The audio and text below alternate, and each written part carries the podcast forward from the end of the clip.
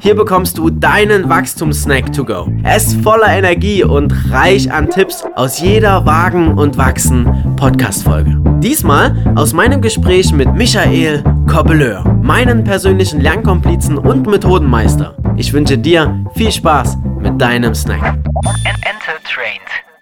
Wie schafft man es denn, emotionsgünstig zu lehren? Vielleicht kannst du mal drei Beispiele machen. Das eine, wie gesagt, ist sich bewusst zu werden, welche Emotionen, Gefühle können überhaupt entstehen. Ja. Und dass ich auch schon bei der Planung mir überlege, wie können sich oder wie werden sich eventuell Teilnehmerinnen und Teilnehmer fühlen. Wenn ich das und das mache, wie werden die sich eventuell fühlen? Das vorwegzunehmen, das kann ich natürlich auch mit dem Scanner auch erfragen.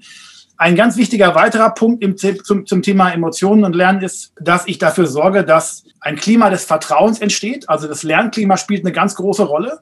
Menschen werden sich nicht öffnen und sie werden auch nicht zum Lernerfolg beitragen, wenn sie in einem Zustand der Angst da sitzen, in einem Raum, äh, wo, sie, wo sie kein Vertrauen aufbauen. Also ich muss Vertrauen aufbauen können. Es gibt so eine ähm, inzwischen immer mehr bekannte Google-Studie, was brauchen erfolgreiche Teams?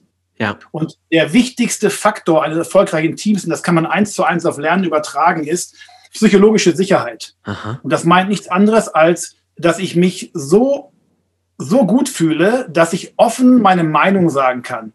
Und zwar ohne die Angst zu haben, dass ich beschämt werde, dass ich verletzt werde und so weiter. Also, das, ne, also dieses, dieses Klima der Sicherheit muss da sein. Ein ganz wichtiger emotionaler Faktor für erfolgreiches Lernen. Dann kommen wir zu dem Punkt, den wir vorhin hatten. Ne? Also der Sinn, was du vorhin schon gesagt hast, auch was wir vorhin hatten. Der Sinn hat ja auch damit zu tun, dass ich etwas fühle. Einen Sinn kann ich verstehen, aber ich kann ihn auch fühlen. Ich kann fühlen, dass das richtig ist, was ich da mache. Ich kann fühlen, dass es richtig ist, was ich lerne.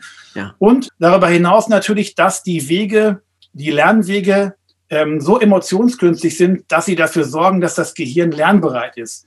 Also, dass ich für Neugierde sorge nehmen wir das Stichwort PowerPoint. Ich komme in einen Seminarraum rein, da ist der Beamer, da ist die Leinwand. Uh. Ich sehe schon die PowerPoint. Was passiert mit dem Gehirn?